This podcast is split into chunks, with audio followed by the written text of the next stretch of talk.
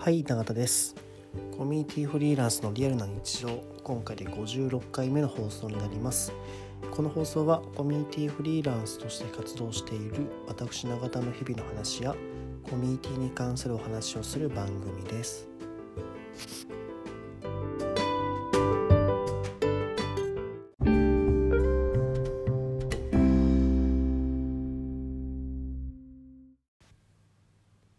はい、えー、昨日ですね、えー、僕の友人である、えー、とある人がいるんですけど、まあ、彼がですね、えー、来月からフリーランスになるというお話を伺いました。でえー、っとその方は、まあ、僕と同じようなコミュニティをに関するフリーランスになられるそうで、えーま、いろいろ僕がフリーランスをやっていて感じたこととか、え、実際に気に気をつけてやってきたこととか、まあ、そういったことをお話しさせてもらいました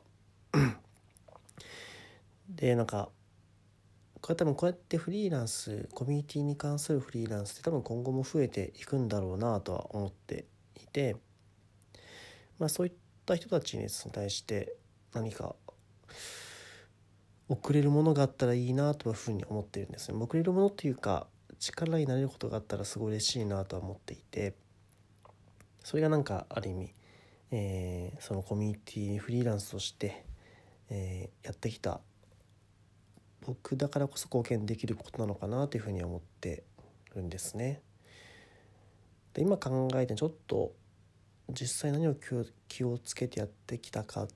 てことをまとめたノートでも書こうかなとは思っていて。うん。なんかそれがあれば、えー、最低限仕事に困ることはなくなりますよみたいなのが作れればいいなとは思っております。うん。なんか昨日でも彼と話してて結構ああなんかちゃんと自分は貢献できるとこでここが一つあるかもなと、えー、自然と思えたのでそこに対して少しずつ、うん、何かしらえー、力になれるようなことをしていきたいなとは思ってますね。うん。うんなんかそうですね。まあ、やっぱなかなかそのコミュニティフリーランスやってて難しいなっていうとこって、まあ、一番やはりそのどう信頼を勝ち取っていくかっていうところに尽きるのかなっていうふうに思ってるんですね。これも散々言ってると思う思うん？散々言ってるかもしれないんですが、えー、やっぱコミュニティっていうものは成果物としてすごい出しにくいところがあります。なんかそれは短期的なもんじゃなくてやっぱ長期的に見てやっと成果が見えるようなことなのでじゃあそれをどうねえー、成果出ない期間がやっぱり生まれてしまうのでまあ、そこの理解をどう得るかとか、まあ、それでもどうこの人に、えー、お願いして、えー、一緒にやっていきたいと思ってもらうのかっていうのってやはりなんとなくやってるだけだとどうしてもそれは身につ,、うん、ついてこないというかだと思うんですよね。だ僕そのためにいろいろやってきたんですけど、えー、例えば情報発信のがまさにそれのための一つのやり方ですよね。えー、Twitter もそうだし僕の場合はノートとかブログもちょっとやってるんですけど、まあ、その辺りでえー、て言えばいいんですか？専門知識っていうかコミュニティにおける、えー、ノウハウみたいなことを、えー、アウトプットを積極的にやっておりました。それもや、えー、それを見て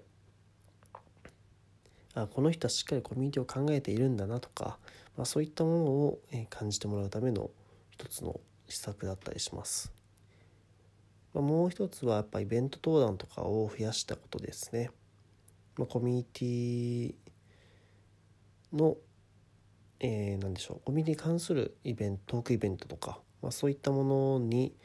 呼ばれることがやっぱ結構あったのでそれは全部積極的に受けることもしましたしまあ、時には自分で主催することもありましたし、まあ、そういってですねしっかり、え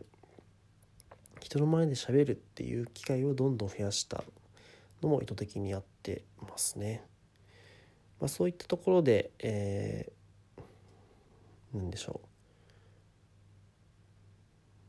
う、まあ、他の人とやっぱ差別化するというか、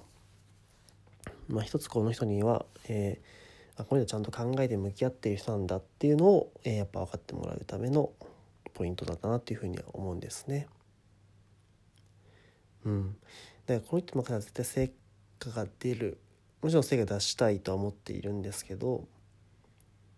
まあ、そのプロセスのどこで信用してもらうかっていうところですね。まあ、あとはそれと伴って考えたのはポジショニングだったりします。えー、僕はやっぱ競争とかをしたくないタイプなので、えー、やっぱ誰もいないようなポジションを取ることの方が圧倒的に大事だったんですね。それがまさに、えー、僕はフリーランスある意味コミュニティフリーランスとしてやっている人はあんま他にいなかったので、まあ、その位置位置をポジショニングさせてもらったっていうところは一つありますね。まあ、だからその位置のメリットとしては、えー、他の人は自分のコミュニティしか語れないんですけど僕はそのコミュニティを一歩引いて語れる語ることができました。えー、だからコミュニティの共通の部分とか、えー、あらゆるコミュニティの事例とかを、えー、触れる機会がすごいやっぱ他の人より多かったので、まあ、その部分はすごい一つ僕の強みだったのかなというふうには思っております。とか、まあ、そういった感じですね。えー、自分の、えー、唯一オンリーワンになれる場所を見つけていくっていうのは非常に大事な戦略だと思うんですよね。特にフリーランスだったら、えー、そこは一つ大事じゃないかなというふうに思ってます。なんでやっぱり今の2つは特に気をつけていたこと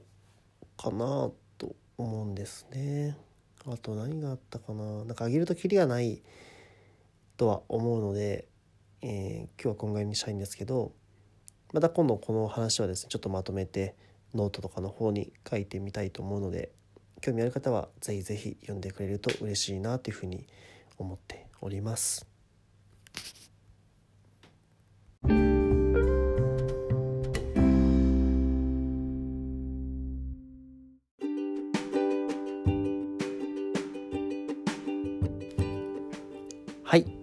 コミュニティフリーランスのリアルな日常今回いかがでしたでしょうか？えー、コミュニティフリーランスとして、